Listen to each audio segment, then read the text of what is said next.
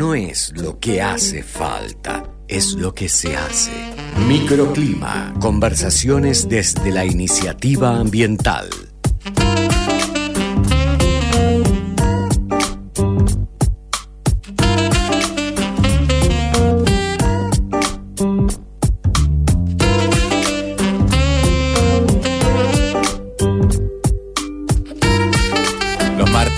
No, los lunes, Los a lunes, los veces lunes. tenemos la visita de nuestra especialista. ¿Dijiste a veces? A veces. Y un lunes un lunes no. Bueno, cada 15 días. Cada 15 días. Tiene No una periodicidad. veces. Bueno, pero si a ella le pasa algo. No, bueno, pero No uno no grave, puede vivir no la grave. vida así. Clara Nosotros Mitchell. quedamos con Clara que ya viene cada 15. Cada 15 intentamos estar acá. ¿no? Ingeniera industrial y nos habla, bueno, es nuestra especialista en temas referidos al cuidado del ambiente. Hola, ¿cómo ¿Cómo andan? Muy bien, ¿y ustedes? Bien, Nos queda bien. una pregunta en el aire, que es eh, Uh. ¿cuánto, ¿cuánto tiempo le queda al planeta? ¿Cuánto tiempo más aguanta el planeta? Uh, qué pregunta compleja. ¿Viste hoy el que tenemos viento? que. Sí, mal. Eh, El tema que te traigo hoy viene muy relacionado con el viento, pero 30 autos chocaron en la autopista. estamos mal. Por del- una por tormenta de tierra. Y eso es por falta de vegetación. Claro. ¿no? Entonces tenemos Ah, sí, todos los también. suelos desnudos ahí sin nada que cosechar enteré- porque no conviene. Sí, y un- una persona fallecida, muchos heridos en este Uh. accidente, sí, sí, sí. Me enteré una vez que en Marte las tormentas de tierra duran, no sé, 30, 40 años. Y dije, uh, qué feo. Y cuando hay tormentas de viento, de tierra acá y viento, me da una sensación de estar en Marte. Mal, ahí, ahí. Porque ahí, es desier- porque es desértico. tierra. Claro. Y sí, es la, la- seco, sin agua. Y Claro. un poco también, un poco lo que... Lo que está ay, pasando. también vengo a contarles un poco hoy sobre el agua. Viste que al final Todo está relacionado. Pero bueno, en esto de cuánto tiempo le queda al planeta Tierra, si bien es la primera vez en la historia del planeta Tierra, que es una historia sumamente larga y de los cuales nosotros existimos hace tan somos, solo no un somos, suspiro, sí, claro. es claro, es la primera vez que una sola especie tiene tanta influencia sobre cómo funciona el planeta en sí, como un sistema operativo, digamos, del Claro. planeta Tierra.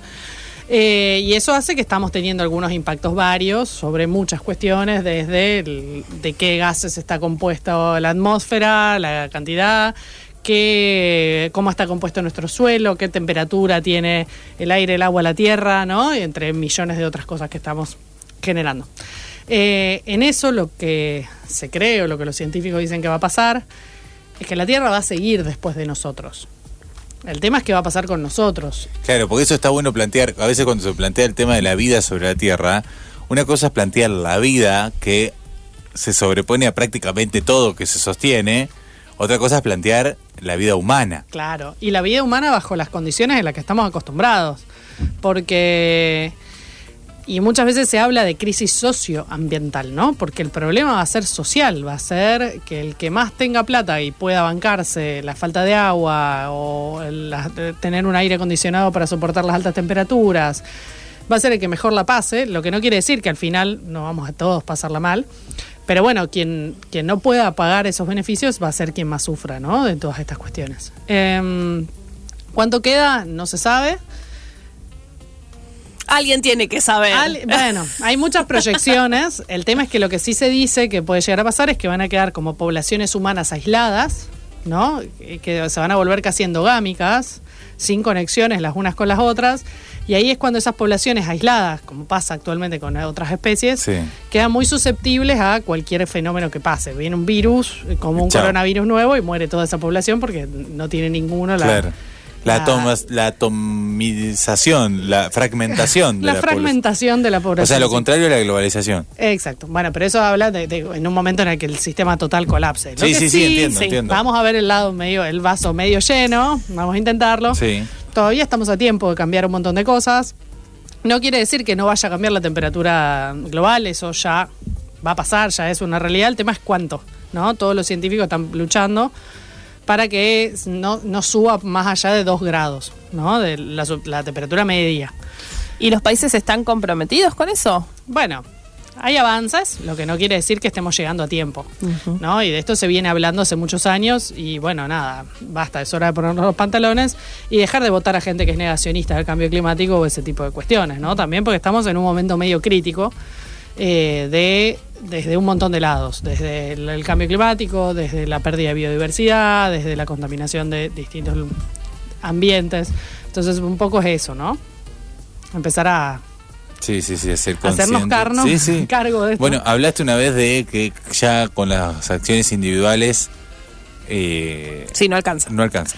Hay que hacerlas. Hay que pensarlo Y hay colectivamente. que hacerlo, y, y está buenísimo, y, y- y en separar residuos en tu casa es algo que debemos hacer y que hay que hacerlo y, que está que hacerse, buenísimo, que sí. se haga en familia, que todos aprendamos y lo que no quiere decir que es que ahí se termine también la responsabilidad, ¿no? Hay muchas cosas que hay que hacer, hay que hacer un cambio más sistémico, por eso hay que se requiere política de la buena, de, no, no, no hablando de la política como que está el término un poco bastardeado, la política es la manera de cambiar la realidad, entonces haciendo política como corresponde, eh, hacerlo y, eh, y realmente ahí lograr un cambio más sistémico, más generalizado, porque además necesitamos que sea medio rápido, ¿no? Clara, eh, nosotros te, te vinimos así con una pregunta tranqui para Me re gustó arrancar. igual, ¿eh? Me re gustó. Eh, Podemos hacer esto de una pregunta tranqui para arrancar cada 15 días. Cuando, Adelante por mensajito, por cuando favor. no te pase nada y puedas venir, como dice Gaby, no te, ahí podemos preguntarte esta- este tipo de cosas. Pero vos nos traías una propuesta también de algo para charlar. Bueno, sí, hoy eh, viste considerando dos cuestiones. Por un lado, que se viene el Día de la Primavera en breve. Sí. Bien.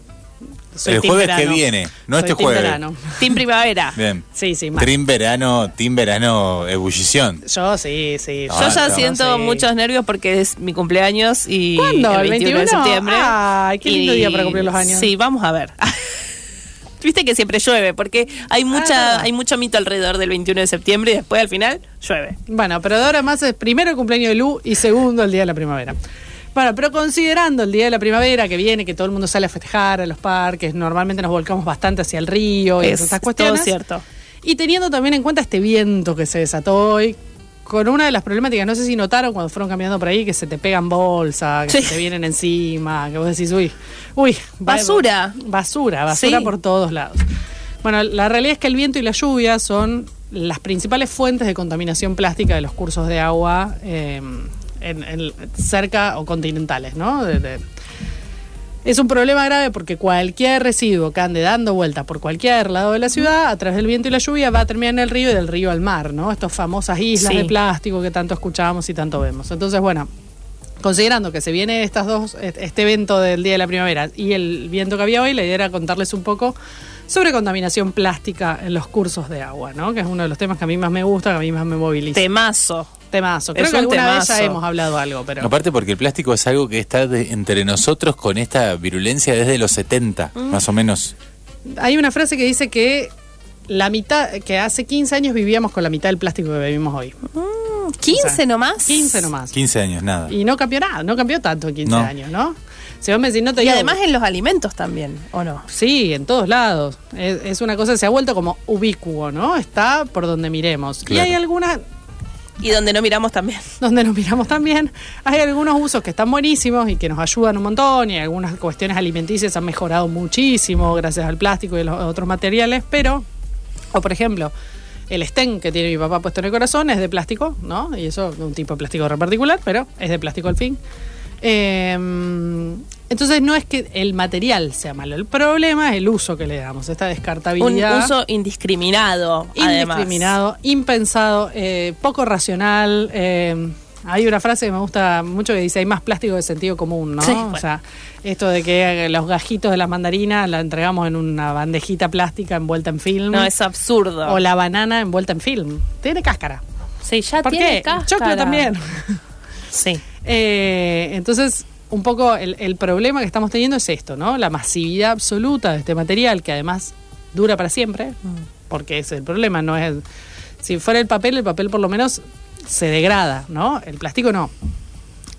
Igual, cuando miramos toda la cadena de producción de todos los materiales, ya sea plástico y papel, todos tienen impactos. Entonces siempre lo mejor es, es reducir. No, no es que vamos a cambiar bueno, una bolsita de plástico por una de cartón y ya está, y para el ambiente está todo bien. ¿Y por qué puntualmente hablabas de, eh, plas- eh, bueno, de desechos y agua?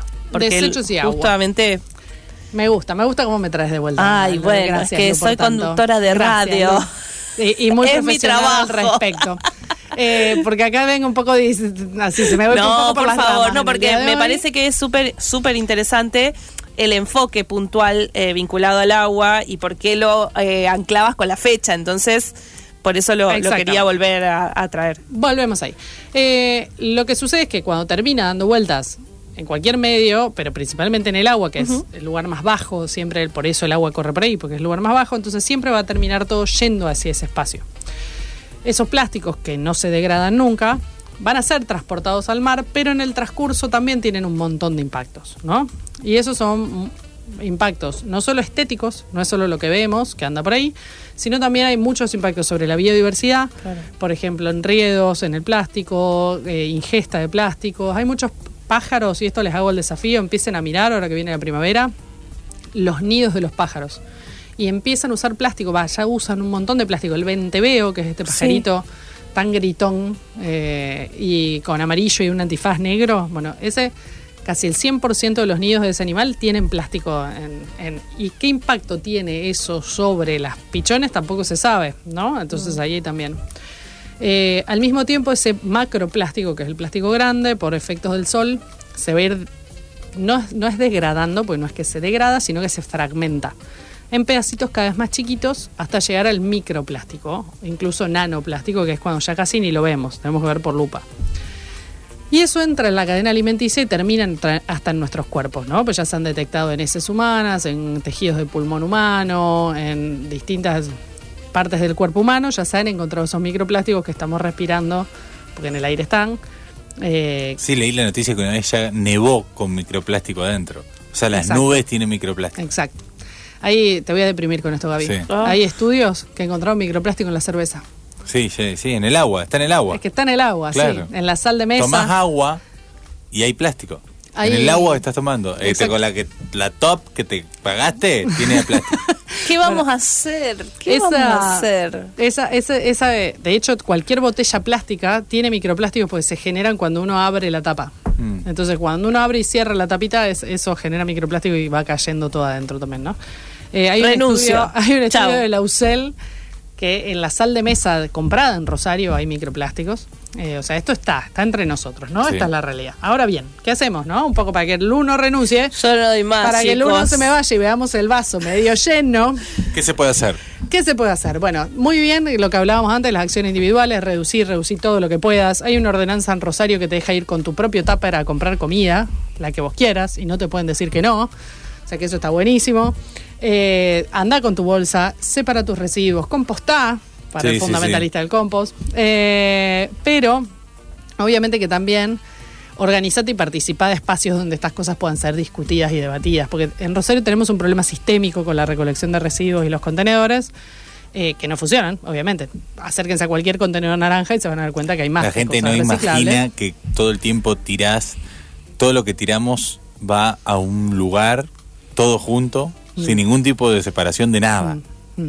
Todo. Hacer una montaña enorme. Enorme. Quien haya tenido la oportunidad de pasar cerca de esa montaña es de lo Sí. más. Te sentís tan chiquito, es una sensación espantosa. Clary, ¿qué activismos ambientales eh, nos o agrupaciones sí no, no podemos también acercar a la, a la radio, ¿no? A la comunidad de Sí. oyentes que también a veces escuchan y preguntan y se preocupan, pero quizás no saben necesariamente a, a dónde acudir. Bueno, todos los años hay un evento de un grupo de organizaciones que se llama Más Río Menos Basura, que donde no solo van y se limpian ciertos lugares, las limpiezas son relativas porque enseguida se vuelve a ensuciar, pero digamos, la idea es limpiar y estudiar qué es lo que está contaminando el río. Eso se hace una vez al año, normalmente ahora que empieza la primavera, antes del verano. Así que y además, bueno, atentos. hay un trabajo de identificación de cuáles son las empresas que más eh, plástico generan. Gracias por tanto, Lu. Eh, sí, también se hace una auditoría de marcas. Claro. Eh, las marcas generalmente son las mismas hace años que se vienen viendo: Coca-Cola, Prosecco, Produnoa. Eh, eh, bueno, Bagley, hay, hay un montón de marcas que, que se están relevando y siempre el top 5, top 7 están más o menos las mismas, ¿no? Claro. PepsiCo, ese tipo así. Eh, a nivel mundial esto también se hace y, y coincide bastante. Em, pero bueno, eh, hacen este evento una vez al año, se pueden acercar. El taller ecologista también tiene una militancia bastante grande. Bueno, ese en es un tema de gran espacio residuos, también. Un gran espacio, porque también se discuten políticas y se acercan a concejales. Porque esto hay que cambiar todo un sistema y todo un sistema de licitación con el relleno sanitario y un montón de cuestiones más que son las que están trabando las cuestiones de reciclaje. también agradecerle mucho y apoyarlos y ayudar a todos los recuperadores urbanos que uno vea por Eso la es calle. increíble, porque quienes terminan haciendo algo Son realmente. Sí, por, claro, sí. por el medio ambiente, por el ambiente, son eh, los recicladores urbanos. Mal. Entonces, a ellos fa- facilitarle todo lo que puedas del material que ellos le den algún uso, que además por eso se llevan algunas monedas, Sí. digamos, porque son monedas, eh, es fundamental. Exacto, exactamente. Así que eso también está buenísimo. Y eh, siempre sí, militá, participá, informate, está. em, todavía estamos a tiempo de cambiar un montón de cosas. Hemos metido la pata con un montón de cosas, pero bueno, nos estamos dando cuenta por primera vez del impacto que estamos teniendo en el ambiente. Entonces, eso también está bueno. Y también está bueno que empecemos como a, a ver nuevas soluciones y nuevas maneras, ¿no? Sí, nuevas formas de habitar este planeta y nuevas Totalmente. formas de vivir. Clara Mitchell, muchas gracias por, Por este favor, microclima del día de hoy, plásticos y cauces de agua. Bueno, obviamente hay que empezar a hacer algo con el tema de los plásticos.